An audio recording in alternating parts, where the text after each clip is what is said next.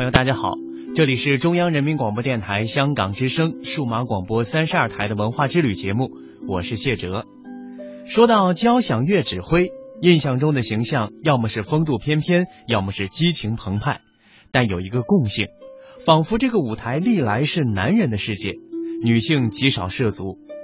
然而在内地却有这样一位杰出的指挥家，他的名字叫郑小英。她是我国第一位，也是世界上为数不多的女性指挥家。她曾三十多次出访美、意、俄等十多个国家和地区，成功指挥了歌剧、交响乐百多场。她热情奔放、舒缓有致的指挥，以强烈的艺术感染力征服了无数海内外观众。不久前，本台记者君阳采访了郑小英女士，她的音乐之路曾经有过怎样的起伏？他的艺术人生曾经遭遇过怎样的挫折？他又如何坚强的走出命运的弯道，振作精神，重返舞台？本期文化之旅，让我们走进郑小英，探寻文化渊源，感受文化魅力。中央人民广播电台香港之声，文化之旅。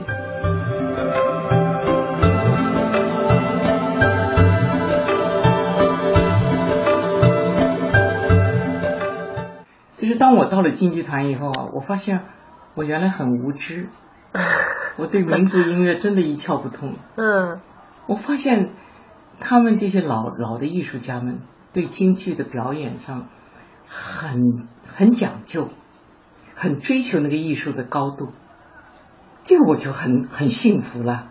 这他们不是乱来的，对职业有要求的人，但是有要求的，而且那个还并不是很肤浅的。嗯，还有那些演员们的才艺，他们的记性特别好，他们确实不太识谱，才艺的那个水平是很高的。嗯，他们的师傅给他们讲戏要求，因为我是搞专业的，我就能够看得出来他们是很讲究的啊。包括那个锣鼓，那个锣鼓跟他的身段的配合非常戏剧性，非常艺术化。我因为我有一定的。艺术上的造诣了，我才能够判断它的高低。嗯，所以我一下看到，我我应该学，我应该学很多东西。那这些日子待下来之后，对您日后的指挥生涯有影响吗？我觉得会有的。嗯，是潜移默化的是吗？嗯，我也学到很多东西。嗯，你看那个，我举个例子，不晓得你们你们能不能听懂哈？那个京剧的古诗是指挥。他是指挥，他那个鼓是指挥，鼓诗，鼓诗，嗯嗯，他是指挥，啪，唱，啪，哐，那一下是沉重的还是干脆的？嗯，全在他的指挥上。嗯，啪，他可以这样，然后咚，哐，或者类似这样的，他他这个有感情的。嗯，他跟那个乐队进入要配合。他那个点儿啊非常快，嘟嘟嘟嘟打着叭叭，哒哒哒，这乐队就要进来。那么常常就说，如果我不理解他，我就进不来。他打到哪儿了，我不知道，我什么时候给起拍，因为洋乐队他一定要有一个起拍，大家才能够整齐。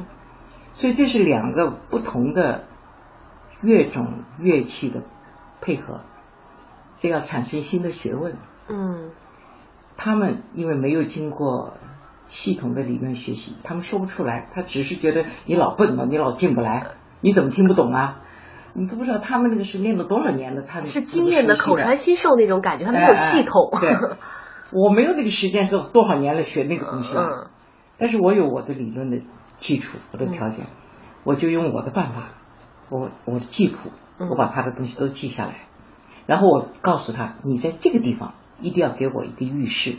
我才来得及给领导这个洋乐队给他起拍，嗯，他懂了，然后他就做了，嗯，但是有的时候他忘了，他就不做，不做我就能马上反应出来，我说你没给我。啊，哎，他想是哦，来了几次，他知道这个人不好对付，不好蒙骗，嗯，专业人士 这是，对，就是知道我明白了，嗯，这样他就服了我了，然后我们就有一个很好的合作，啊。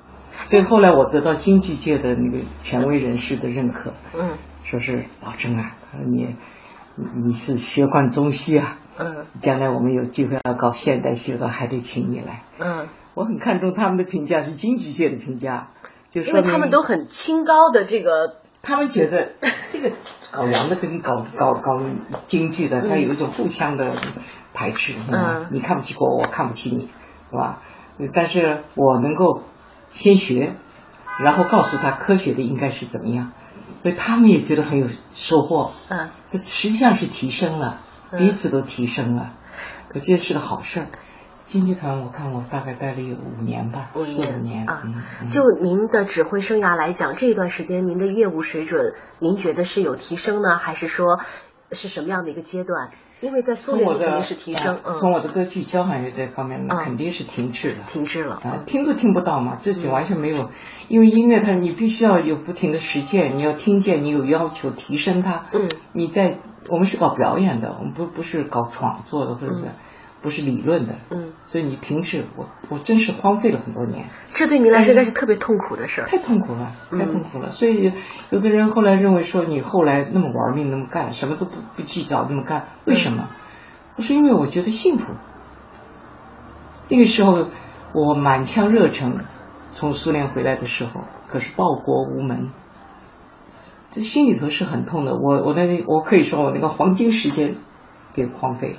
嗯出来的时候我已经差不多快五十了，就最好的时间荒废了。但我感觉您那个心气儿一直都在，所以当一赶上好时候的时候，您马上就已经那个激情就又出来了，并不是像有的人说，哦，我的职业生涯可能就到这儿了，慢慢慢慢就消沉了实际上，您的那个心气儿一直都在。对，是那时候不是我的，一批老同志都是这个心情，嗯所以那时候他们把我就调到中央歌剧院去了。嗯中央歌剧院的一批老同志也是冷藏了好多年了，嗯所以大家都有一股心气儿，把这个歌剧从废墟上重新建立起来。我们一起把那重新从废墟上重建了这个歌剧院，大家进步很快。嗯所以那个没没什么奇怪的，就是感觉到，哎呀，社会有需要了，多好啊，赶快干，嗯这就是幸福。嗯。当之前那段时间事业上没有那么多机会的时候，您不会把时间更多的分给女儿一些，照顾照顾家里吗？会这样去协调一下吗？因为没有那么多演出的机会，跟事业上那么那么好的机会啊。是啊，那个时候我跟孩子在一起了，他已经到到北京来嗯跟我在一起。那时候还是有工作啊，也还是很忙的，天天做这个做那个，嗯正常，我不觉得有什么。那个时候人的感情也没有那么样的细腻啊，也没有那么多的追求。说实话，能够跟孩子在一起，很好了。您读书的时候是一个特别勤，就是在学音乐方面是个特别勤奋的学生吗？比是的如在苏联的时候，嗯，包括在国内都是那个非常刻苦到什么程度呢？我记得我那个时候，就是我对我我的时间安排是非常非常严谨的。哦，怎么讲？就是会记录下来，每天每点干什么，是那样的是。是是是，哦比如说我在上大学，在音乐学院学习，我那时候还当团团总支副书记，啊呃，负责发展组织啊什么这这些事情。嗯所以呢，我都是每天我的那个日程表上，每半小时干什么，我都会安排好安排好。吃了饭十十二点到十二点半完了，十二点半以后我可以找谁谈话半小时，然后我做做什么题目，然后我练琴，我做什么，这是非常严严格执行每天。嗯，从来不浪费一点时间，嗯。因为因为那个时间对我们太太宝贵了，你一直都是个特别自律的人。也不是一直啊，嗯。我是后来上参加革命以后，嗯才懂得这人生的价值。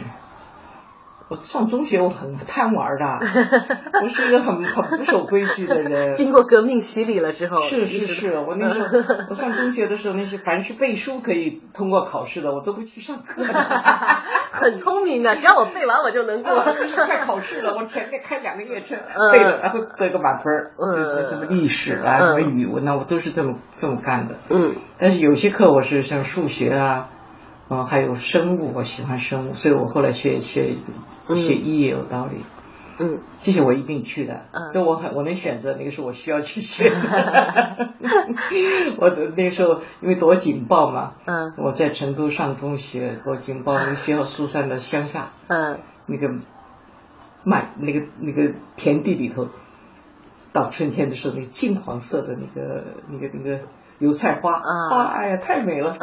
到油菜花里头去，那个那边在上课，我在油菜花里头玩儿，嗯 到河边游泳。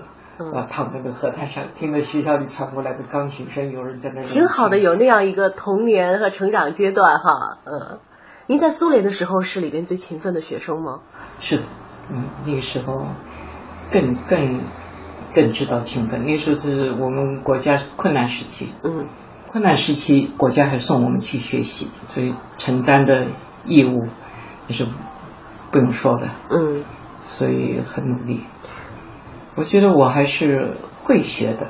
嗯我到那里以后，我很快发现课堂里的教学满足不了我的要求，而我最需要学的是那里有很多高端的演出，歌剧院和音乐会都是世界级的来往，他们比我们开放，他们有各种各样的演出，在国内都听不到的，嗯。所以我基本上每天晚上都泡在音乐会或者是歌剧里面。有那么多钱去买票吗？还是免费的学生？呃，学校有那个，他那个就叫 Propusk，就是一种免费的给学生的那个证儿，嗯。他每天有有几张，嗯。我发现几乎都是我我拿去的，我反正每天我都去拿，别人有没有人那么用功的？啊，可能就休闲去玩哎，了。他们去嗯玩儿，那我呢都会去拿，拿了以后就就就可以去去看。嗯嗯，还有呢，以后我们就慢慢跟那些收票的那些都熟呃老太太阿姨弄熟了，送他们点小礼物。嗯有的时候到时候一些很重要的演出弄不到票的，呃，举起眼儿就让我们混进去。嗯那时候这个当学生的这套都得会，是吧？要跟那个收票的人搞好关系，让你放你进去，因为买不起票嘛，他们也能理解。嗯所以看到学生，他们就睁一只眼闭一只眼，放你过去。所以我是，呃，学习是很很很很很抓紧的。嗯，指挥从我们的角度看是个特别帅气的一个职业，很潇洒。实际上练的过程那是相当的苦，是脑力跟体力相要结合起来的。是，您就是个很能吃苦的人了。对，应该是吧。那个人家看见的，就说这个指挥好像很累哈，两三个钟头在那挥胳膊。嗯其实到了演出的时候，对我们来说是一种享受了。它的困难是在排练过程，嗯在准备总谱的过程，那是最个，而这部分人家看不见的。你在前面花了多少功夫？有的人很聪明，可能用不着花多少功夫；有的人笨一点，你就要多花功夫。而，这些都是人家看不见的。然后排练是你的下的功夫的体现，你能够在总谱上看到多少，乐队能做多少，你能提出多少要求，这个对每一个指挥是个考验。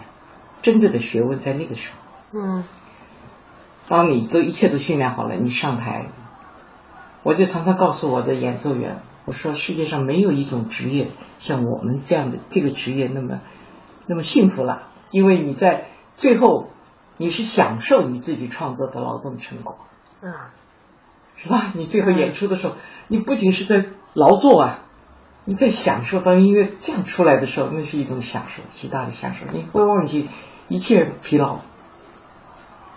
因为我现在很老了，你看我现在要在家里做点家务。我觉得您看起来比实际年龄能年轻二十多岁，真的是，嗯 嗯你看我平常我在做点家务事，站那洗个碗了什么，十分钟我的腰酸的不行。嗯，也算职业病是吗？这是，老了吧？我说老了 是不是都得这样啊？嗯但是我一上台三个钟头、两个钟头，我我我我会忘记，我根本不觉得好像有什么特别难受的。嗯大概是心理心理的关系哈嗯，因为指挥呢，人家老问说你指挥的怎么长寿，可能是因为他的脑力跟体力劳动比较平衡，比较均衡。嗯做几下光是脑力劳动，而指挥家是脑力跟体力要高度结合。他的这一挥拍里头体现了很多的学问，而嗯那些是观众不了解的，你光看见。所以我们在教学里头是非常不喜欢那些年轻的学生只从外表上来学指挥法，玩帅啊！我这个手搁在这儿，那个是这一块完了，我头发得甩一下。孩子们会会追求这个东西，是外表，因为看到指挥在台上的潇洒，观众就叫好。嗯。啊，最后得到掌声、鲜花。嗯。所以他光看到这一步，而你要去问问，最好是去问问演奏员喜不喜欢他的排练。对。他严不严谨？他能听得出错音吗？他能够把那个不整齐的弄好吗？他能够把主要的旋律突出来，把那陪衬的东西稍微压一压，呃，把这个东西调整到最好吗？这些东西观众都看不见，光看见他玩帅，而这个在指挥专业圈里是不评价好、不评价的。嗯嗯，呃。我曾经看过一个音乐家的专访哈，然后他就说，呃，别人评价他非常有才华，能当半个指挥家。我们当时觉得，原来指挥家的要求这么高呀，就是，嗯，当时您是被认为是非常有天分做指挥的，所以从作曲系把你选去苏联去学指挥了。指您的天分是什么样的天分，让他们一下就看中了？呃，我认为那个要是我挑选学生，嗯。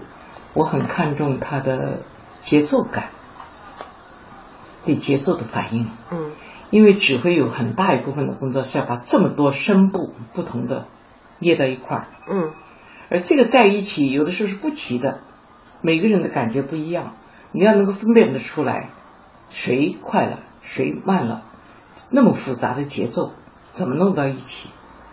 这个指挥要有很好的听觉。而听觉也是天生的，节奏感、天这个听觉都是天生的，要有这个基本的天赋，再加上勤奋，你才能做指挥。嗯，这个勤奋这部分在哪里是可以改善的？听觉是可以提高的，节奏感也可以提高的，但是你得有个基础。嗯。另外就是说你要学很多的，你要学历史，你要学音乐理论，你要学各种乐器的方法。你得知道每一种乐器它的可能性是哪里，你能够要求这个乐手做到什么程度？你不一定都会演奏，当然你要都会那最好啊。当然你不能的话，你要你要知道这个乐器的极限底线在哪里。另外就是说，你应该很好的有那个呃读谱的能力，所以我们就希望一个指挥你能够有很好的钢琴基础，因为钢琴是个多声部的乐器。它能够在和声上帮助你知道这个谱子这一个和弦下去是个什么声音，那么当你排练的时候出来不是这个声音，你就可以知道谁错了。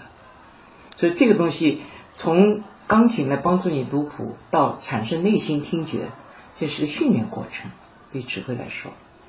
所以有些音乐家，比如说他钢琴弹得很好，他这哪方面都很好，他最后要转到指挥，他在音乐感上应该是有条件的，但是他还要学。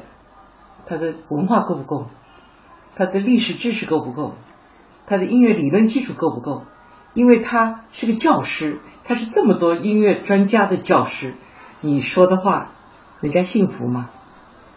这点很要紧。嗯。所以他不只是一个表演者，他同时也是一个学者，他应该是是个教师。嗯。特别是当这个指挥家，他是一个。他承担着社会责任的时候，他更应该是一个负责任的教师。你看，我这一辈子做了很多的普及工作，我到学校啊做讲座，我常常我太忙了，我的演出太忙。我告诉孩子们，我说，音乐学院有音乐学系，那是专门学理论的，嗯，请你们去找他们来讲，比我讲的好得多，嗯。他说不，我们就是就希望从你的嘴里说出来，我们才相信。嗯，个人崇拜这是。他就觉得你的表演打动他了，对，所以你的解释才是才是权威的，嗯，权威的，嗯嗯，他就有这么一个，还有就是他可能喜欢你这个人，对。所以始终做那个，就是我们音乐学系的专家们，我就老说，我说你们你们应该走到第一线去，是吧？你多去啊，让孩子们就就就知道你了，嗯，是吧？但是真正愿意做这个事情的人并不多。嗯嗯，看您今天的状态这么好，依然这么有生命的激情哈，是因为音音乐给了您吗？这种力量一直走下来？也许是这样，就是对音乐的热爱，还有我觉得还有对社会的一种责任心。嗯，对社会音乐发展的一种责任心，我相信有一种使命感。嗯，这恐怕也是很重要的。嗯，这个基本人人也是常说，你现在自己找事儿哈。我一算可不是嘛？我已经超期服役三十多年了。老要说五十五岁那个那个退休的话，嗯，我今年八十六了，我已经三十多年了。但是全中国最忙的老太太吧，所以是。对啊，他们说那个作为指挥者，说现在世界上的女指挥恐怕很少有八十多还在舞台上。嗯，有您这个状态的太少了。嗯，但是我也要这么说，也是因为我有一个好的体质，否则你再有心也做不到。嗯，健康第一是还是这一条。嗯，否则你有更多的愿望你也做不到。所以，所以这是一点。另外呢，就是说，这个人对社会的。责任心从何而来？这个恐怕也是一个，我也常常想，因为人家老是问我这样的问题哈，呃，比如说阳春白雪，或者日中，日中，对，或者日中。人家说你这这不是你的本分呐，你是个表演者，嗯，你去讲什么呀？嗯，我说我其实就是出于我不希望我这个劳动是一个。高高在上的，居高临下的，在底下你们不懂，活该！你们白痴，更显得我高级高端。我不愿意这样，我觉得我希望我的劳动真正能换得一点什么，不是金钱，是换得你对音乐的爱，唤起你对文明的觉悟，对于你自己的生活质量的提高，你活得有文化一点。所以，所以我就是有。慢慢的就是通过实践里头，我想我不会向那个下里巴人让步，我就是搞阳春白雪，但是我不满足于他或者闭寡，我是希望他或者日中。嗯。另外呢，后来我慢慢一想哈，我干了些几件事儿，都是体制以外的事儿，比较成功是体制以外的事儿。嗯。反而我觉得体制以内，虽然给了我一些机会啊，去指挥歌剧啊，指挥交响乐啊，的当然是这是，但是我有很多的愿望我实现不了，因为我在体制之内，一个指挥又没有权利，又没有没有人权，也没有财权，我就做不成。我在管理上我没有权，没有权威，嗯，所以我觉得我做的我不可能发挥很好的作用。但是，一旦离开了这个体制，我觉得我做做成了一些事儿。所以呢，职业高峰在厦门，所以 对吧？是您说的，嗯。对，比如说我那个，呃，我在歌剧开演以前，我在休息厅做二十分钟音乐讲座，嗯，这是我自己悟出来的，功德无量。啊，我想做。那么现在看来，大家几十年以后了，人们还在念叨这个事儿。对。我最近在在天津，我只要在我的公众场合一出现，因为我那时候。在天津演《茶花女》嘛，在一共连演四十场，嗯，所以天津有很多的爱好者都看过我那个《茶花女》，都看见我在那个休休息的走廊里头在那给大家讲，嗯，所以大家对我的那个感情，哎呀，见到我这些老都是老太太，根本都不认识了，都叫赵先生、郑老师，就特别热情，因为那件事情是社会需要的，是我能做的，所以我后来总结一条：急社会之所需，尽自己之所能。嗯。这就是我做的，其实很简单。如果社会不需要，我再能也没有用；如果社会需要，我不会，那也没有用。如果这两项都有，你就去做，肯定能成功。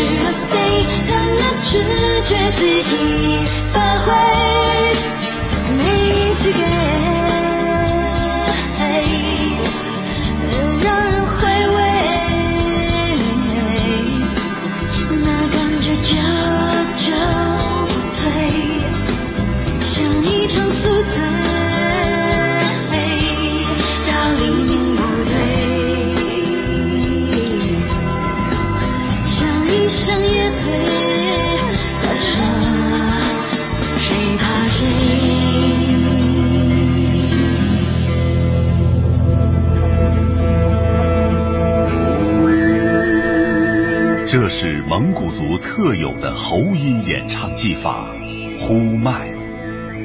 在天高地阔的草原，呼麦之音宛如天籁。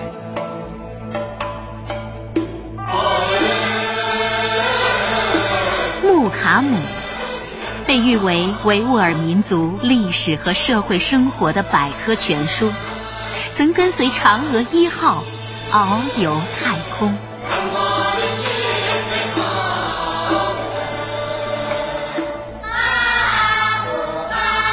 起源于两千五百年前春秋战国时期的侗族大歌，多声部无伴奏，自然和声，音乐轻灵，意韵悠远。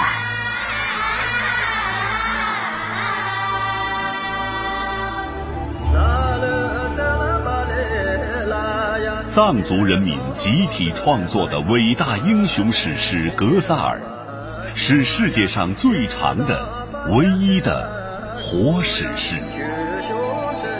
展开非物质文化遗产历史长卷，珍惜五彩斑斓的中华文明。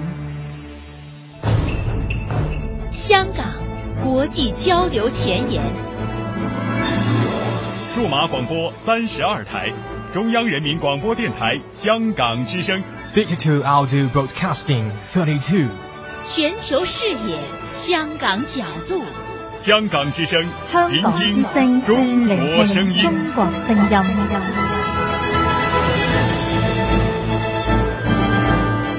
权威迅捷的新闻资讯，听说新闻中的道理，丰富实用的生活信息，与您同行，悦耳动听的美妙音乐，给你好听。欢迎登录各大手机软件应用商店，搜索“华夏之声”或“香港之声”，您就可以下载到软件，实时收听，随时点播华夏之声、香港之声节目。华夏之声、香港之声手机 App 为您提供高质量的听觉享受，打造收听广播的完美体验。这是一个坐标，经度纵横五大洲，纬度连着古与今。这是一颗水珠，迎着阳光折射不同的语言与文明。打开沟通与对话的大门，感受智慧的神奇与伟大。与伟大。文化之旅，文化之旅。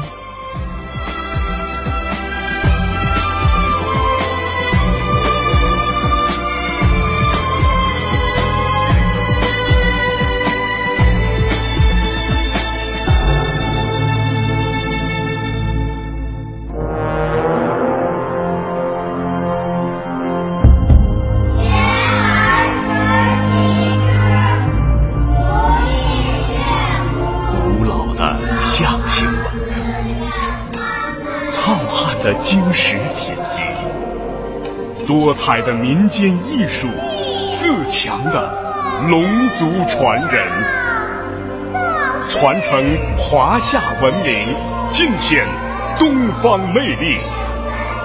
孔子学堂。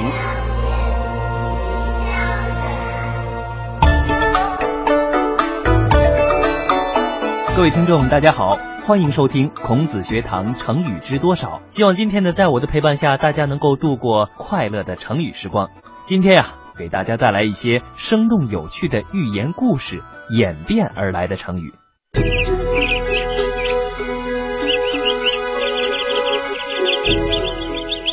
眠不觉晓，处处闻啼鸟。夜来风雨声。成语知多少？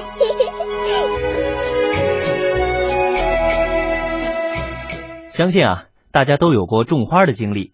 我呢，在小时候就特别喜欢种植物。后来有一回上生物课啊，我记得老师要求每个人都要种一盆植物。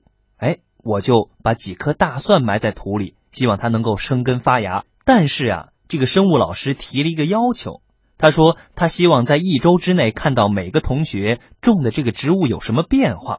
我就想了，这植物每天都需要水分的滋养，有水分它才能长得更快。我呀，为了能够在班里拔得头筹，我就每天早起浇一回，中午吃完饭浇一回，晚上睡觉前再浇一回。我觉得这水多总归对它植物是没有坏处的。没想到这第二天早上起来一看呀，前一天长出来那点叶子啊，完全都蔫了。这个大蒜本身呢，也接近于腐烂了。后来我妈妈就告诉我啊，是我水浇的太多了，把这大蒜是活活淹死。其实啊，这个就说明了一个道理：植物的生长还有事物的发展呀，都有它们自身的规律。如果说我们都急于求成、急功近利的话，那么违背这种规律的结果，只会是适得其反，产生一个相反的效果。到时候啊，不仅不是事半功倍，而是事倍功半了。在《孟子》这本书当中呢，就有一个农夫跟我呀犯了一样的错误。这个呀，就是成语“拔苗助长”的故事。拔苗助长。古时候，宋国有个农夫靠种庄稼为生，他每天都要去地里劳动。太阳当空的时候，他浑身汗流浃背，也不得不顶着烈日，弓着身子插秧。下大雨的时候，因为没有地方可以躲避，他也只好冒着雨在田间犁地。就这样日复一日的劳动着，宋国人觉得真是辛苦极了。哎呀，一年到头都这么风吹日晒的，真是累死我了。可气人的是，这庄稼怎么一点也没有长高啊？真叫人着急呀！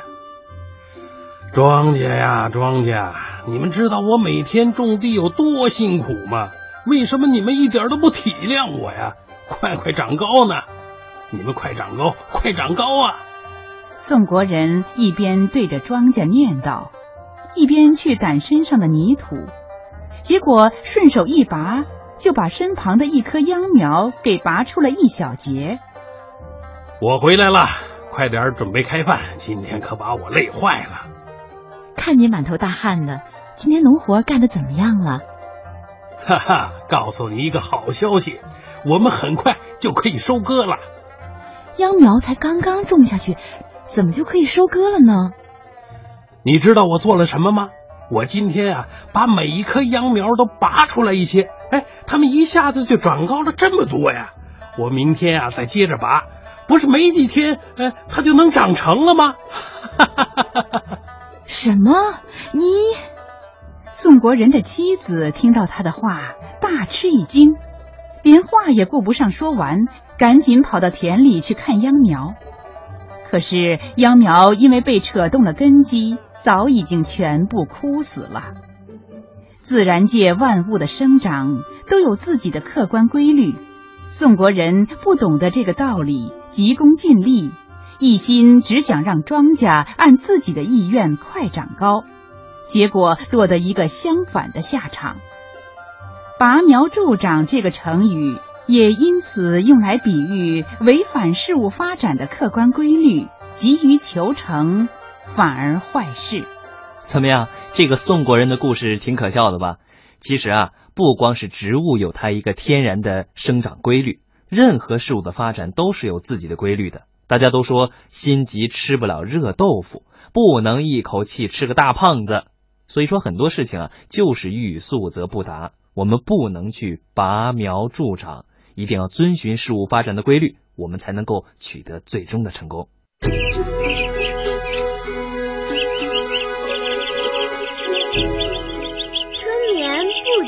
晓，处处闻啼鸟，夜来风雨声。成语知多少？成语知多少？相约孔子学堂，一起欢度快乐的成语时光。我有一个梦想，就是变成一个高大帅气、阳光的男孩。我还有一个梦想，就是变成一个深沉内敛、成熟的魅力男人。大家不要笑，这个呢是我们以前在大学宿舍的时候经常会探讨的一些问题。男孩子们在青春期的时候都希望自己要么是高大帅气，要么是成熟沉稳。但是呢，我们同宿舍以前就有一个特别胖的同学，他整天把这两句话挂在嘴边，信誓旦旦的说，为了达到这两种状态，他一定要减肥。但是呢，他运动的时候是总不能坚持，刚练两下，哎呀不行，太累了。而吃的时候更是管不住自己的嘴巴，那胡吃海喝的。后来啊，他干脆买了一个哈哈镜放在宿舍里，这听起来真的很可笑。买了一个哈哈镜，为什么呢？因为我们去过游乐园的话都知道，哈哈镜啊，有的可以把胖人变成瘦人，有的呢可以把瘦人变成胖人，有的可以把矮的变成高的，可以把高的变成矮的。而我这个胖同学呢，就买了一个。可以把胖人变瘦的哈哈镜，天天在宿舍里乐呵呵的，左手拿着薯片，右手握着饼干、牛奶，但是却站在这个哈哈镜面前，觉得哎，我还是变瘦了呀，照样往嘴里塞零食，最后还特满意的站在镜子前说：“我没胖，我真的没胖。”看到这个场景啊，我们都说：“哎呀，你这个胖子真是自欺欺人，掩耳盗铃啊！”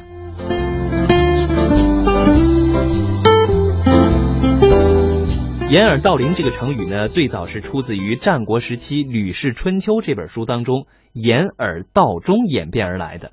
那么在唐代的时候呢，唐高祖李渊呀，也听到这个故事以后，觉得很可笑，说这可真是掩耳盗铃。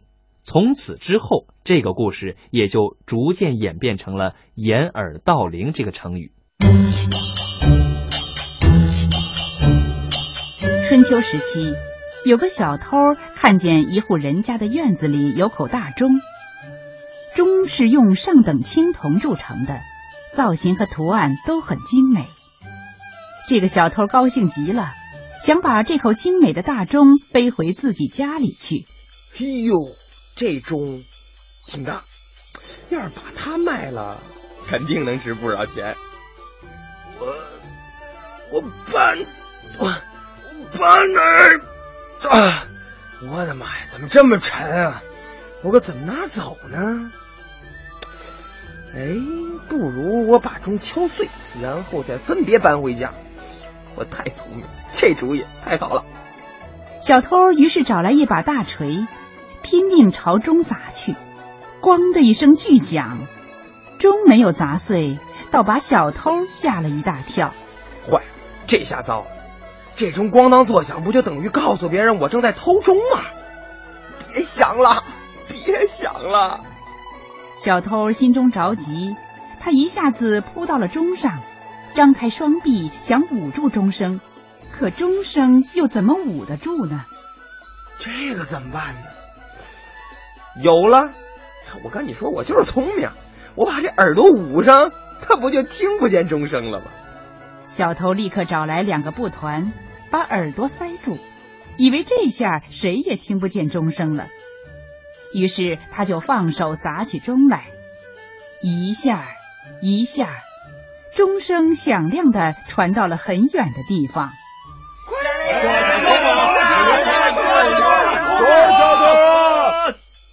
人们听到钟声，蜂拥而至，一下子就把小偷捉住了。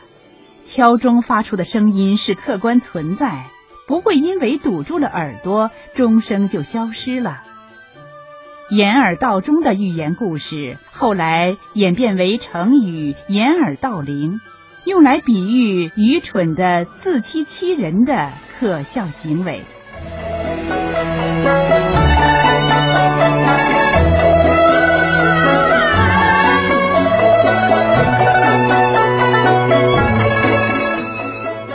其实我们如果学过物理的话，都知道这个世界上的所有的事物都是客观存在的，它不会因为你闭上了眼睛、堵住了耳朵、不去看、不去听，它就不存在了。所以掩耳盗铃，用一种闭目塞听的态度，那只能是自欺欺人。千万不要像我那个胖子同学那样掩耳盗铃喽。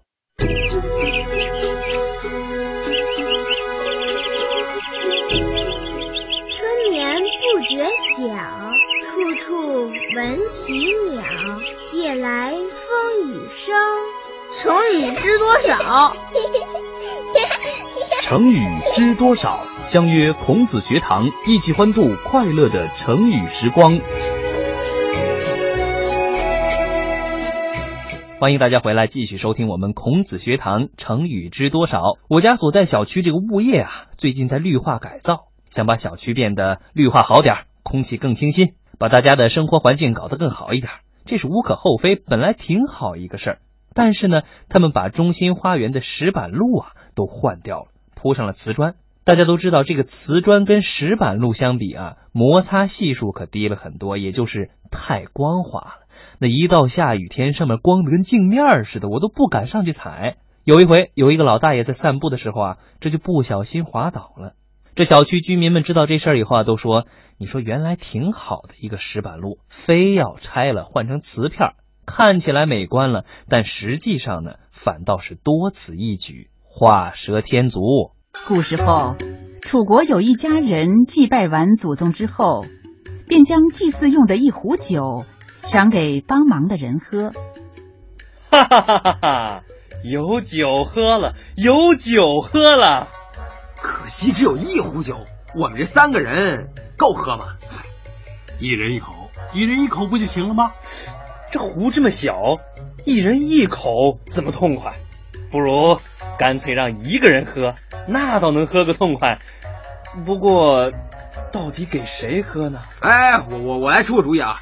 不如我们来一个画蛇比赛吧，看谁画的快，谁就能喝到这壶酒，怎么样？嗯，好主意。那我们就一起开始，一、二、三，开始。三个人一起蹲在地上开始画蛇，有一个人早早就画完了。他看看左右两边的同伴都还没画好，于是他便给蛇画起脚来。嘿，他们画的可真慢，我连蛇的脚都画完了，他们还没画好。这壶酒是我的喽。哎哎哎，等一下啊！我画好了，这壶酒应该是我的，是我的，我比你先画好。你看你画的那个啊，那根本就不是蛇，你知道吗？哪有蛇长脚的呀？这壶酒啊，它就应该是我的。哎哎，好喝！我的酒，痛快！我的酒。那个本来先画好的人，因为给蛇添了几只脚，反而没有喝到酒。成语“画蛇添足”用来比喻有的人自作聪明，常做多余的事，反而弄巧成拙，把事情办糟了。其实“画蛇添足”呢，还有一个背后的故事，它是出自于《战国策》。战国时期啊，楚国大将昭阳，他率兵伐魏，大败魏国。昭阳觉得，哎，那我不如乘胜去攻打齐国，一块把齐国攻下来算了。齐国既然面临大敌了，他们就派出了陈轸作为使者，出面劝说昭阳放弃这个计划吧。陈轸呢，于是就去拜见昭阳，给他讲了一个画蛇添足的故事。陈轸还说，昭阳将军官衔既然已经封顶了。那再去打仗又有什么用呢？这万一战死沙场，岂不可惜？朝阳听了这话，觉得哎有道理，他就接受了陈轸的劝告，认识到自己出兵攻打齐国，那就像是画蛇添足，于是也就放弃了攻齐的想法。实际上，我们做任何事的时候呢，都应该是适可而止的，不要过分的卖弄聪明，否则啊，聪明反被聪明误。节外生枝，这非但不能把原本的事情做好，反而可能会把事情办得更加糟糕了。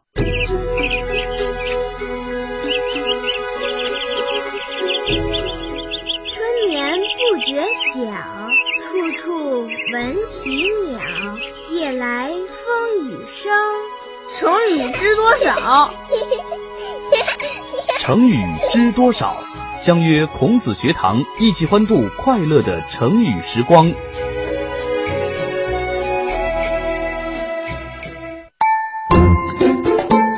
滥竽充数。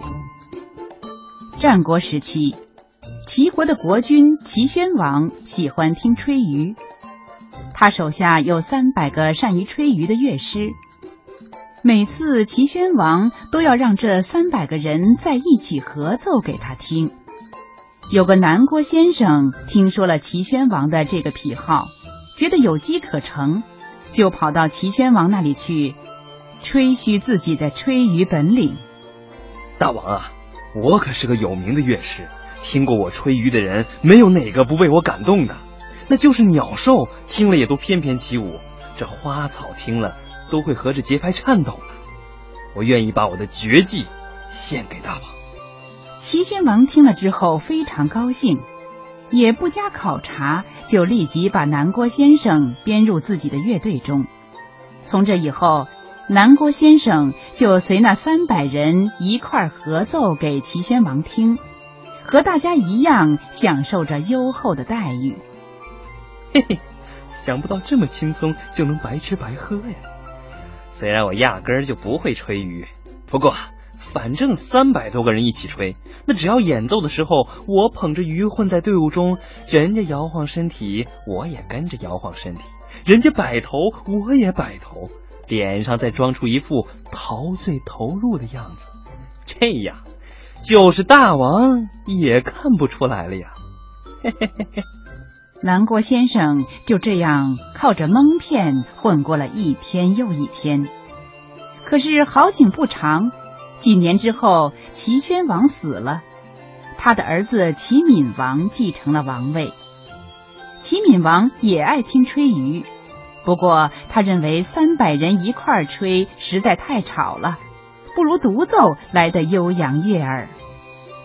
哎呀，呃，齐闵王下令让我们轮流一个一个的吹。哎呀，这下怎么办？我我不会吹竽啊，万一……被大王发现了，这可是欺君的杀头大罪呀！三十六计，走为上策。我还是收拾收拾，逃走吧。南郭先生不会吹竽，却混在吹竽的队伍里充数，靠蒙骗来混饭吃。成语“滥竽充数”，因此用来比喻没有真才实学的人冒充有本领，混在行家中充数，或者用次货冒充好货。